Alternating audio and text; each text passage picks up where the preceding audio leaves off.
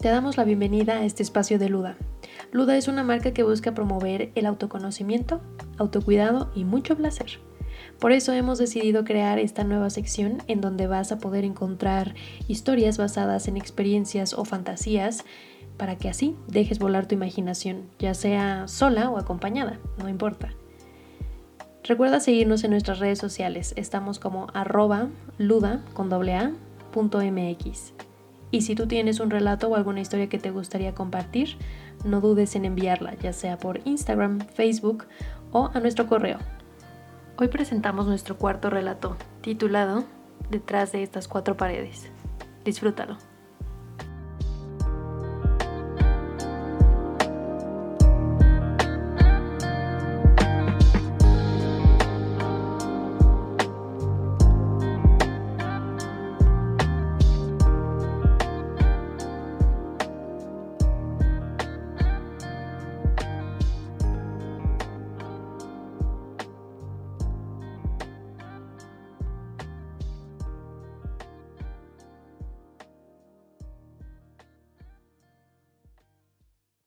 No quería sentirme culpable por lo que pasaba por mi mente.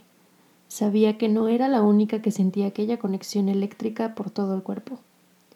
Sabía que ella pensaba en mí más de lo conveniente, que mi nombre se le había escapado de la boca mientras otras manos la tocaban. No querer admitirlo por miedo, pero tener que hacerlo para que por fin nuestros cuerpos se encontraran sin culpa, era lo que estaba sucediendo ante mis ojos y yo no podía creerlo. Ara era una de mis mejores amigas. Nos conocimos en la universidad, en una clase de teatro, y eventualmente nos hicimos inseparables, al punto de vivir juntas con otras dos amigas en una casa. Conocíamos todo de la otra, subíamos nuestros secretos más íntimos, compartíamos literalmente todo. Estaba segura de que estábamos secretamente enamoradas, pero nos daba miedo tomar algún riesgo y perder la amistad hasta que, supongo yo, no quedó de otra, solo enfrentar la realidad. Sí, nos queríamos demasiado, pero también existía un deseo que se escondía detrás de las puertas de nuestras habitaciones, en la noche, cuando ninguna teníamos que vernos, y morir de los nervios. Un día decidí comenzar a experimentar más con mi sexualidad. Quería probar cosas nuevas, por lo que me pedí un vibrador que había visto. Era uno discreto que también tenía control remoto. ¿Qué te llegó? me preguntó Ara. Es un juguetito, respondí. ¿Lo vas a estrenar? Ara lo tomó en sus manos para verlo de cerca y al verla pensé en ella usándolo. De repente sacudí un poco la cabeza, aunque ya la había imaginado miles de veces me sentía mal por hacerlo enfrente de ella. Probablemente, dije. ¿Me avisas qué tal está? Guiñó un ojo y apretó ligeramente sus labios como simulando que lanzaba un beso. No sabía si eso era un mensaje subliminal, pero notaba algo diferente en ella, como si de repente el miedo hubiera quedado enterrado y nuestras ganas hubieran salido disparadas por toda la casa. A la semana siguiente yo tenía que presentar una propuesta en una junta remota. Estaba nerviosa y Ara no ayudaba mucho. ¿Te ha pasado que existe una persona en la que piensas y sientes cómo tu corazón comienza a acelerarse? Ella lo había logrado en un par de días. Las cosas se habían tornado más obvias que nunca. Una noche estábamos viendo una película. Estábamos las cuatro compañeras de piso en la sala. Ara y yo estábamos bajo la misma cobija cuando una escena de miedo nos hizo saltar del sillón, lo que me hizo terminar recargada en su hombro y que ella me diera un beso en la cabeza mientras su mano acariciaba mi pierna. Ahí venía la sensación de sentir el corazón en la garganta, de querer decirle que me encanta, que me la había pasado enamorada de ella cinco años, pero lo único que pude hacer fue tomarle la mano. Nos quedamos ahí, heladas, pero a la vez sintiendo todo el calor de la otra.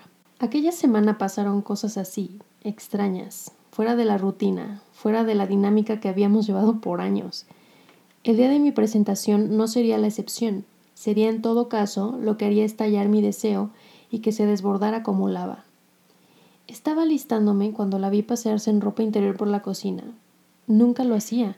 Sin embargo, había decidido hacerlo el día que tenía una junta en la sala.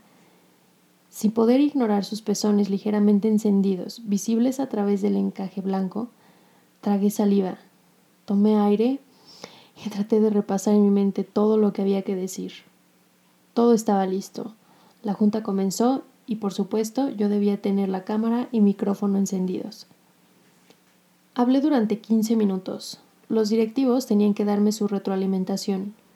Yo tomar nota y cambiar mi propuesta de acuerdo a lo que me dijeran. De pronto Ara apareció con mi juguete nuevo en la mano. Caminó hacia mí lentamente, hasta sentarse en el sillón de enfrente. Comenzó a pasear sus dedos por su cuello, por sus pechos, su abdomen, sus piernas.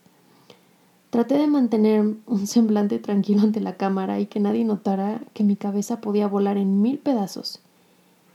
Encendió el juguete, comenzó a pasearlo por su cuerpo hasta llegar a su vulva. Para este punto no podía ni siquiera prestar atención a lo que decían en mi junta.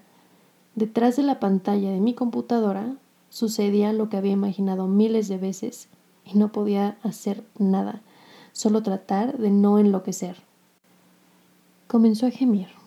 Apagué el micrófono. Comencé a humedecerme. Sentí como mi vulva palpitaba y el sudor comenzaba a brotar. De pronto ella se acercó sin decir nada. Si tan solo los directivos pudieran ver lo que estaba sucediendo, pensé, mientras se desnudaba y colocaba la ropa encima de la mesa en la que me encontraba. Volvió al sillón, abrió sus piernas, vi su vulva húmeda. Ella comenzó a tocarse sin vergüenza ni miedo.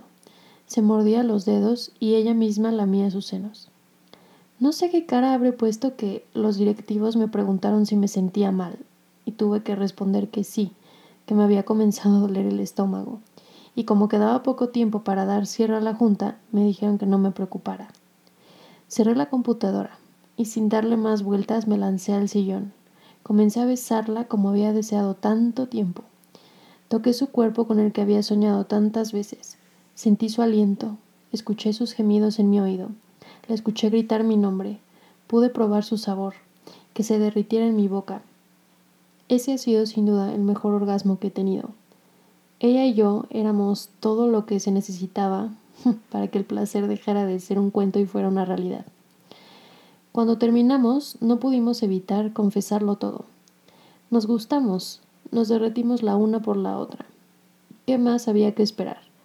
Si vida solo hay una, sabía que quería seguir explorándola y que el mundo dejara de existir entre aquellas cuatro paredes porque la llave al placer de la otra la teníamos solo nosotras, y que como cohetes nos hacíamos volar entre estrellas cuando nuestros cuerpos se encontraban.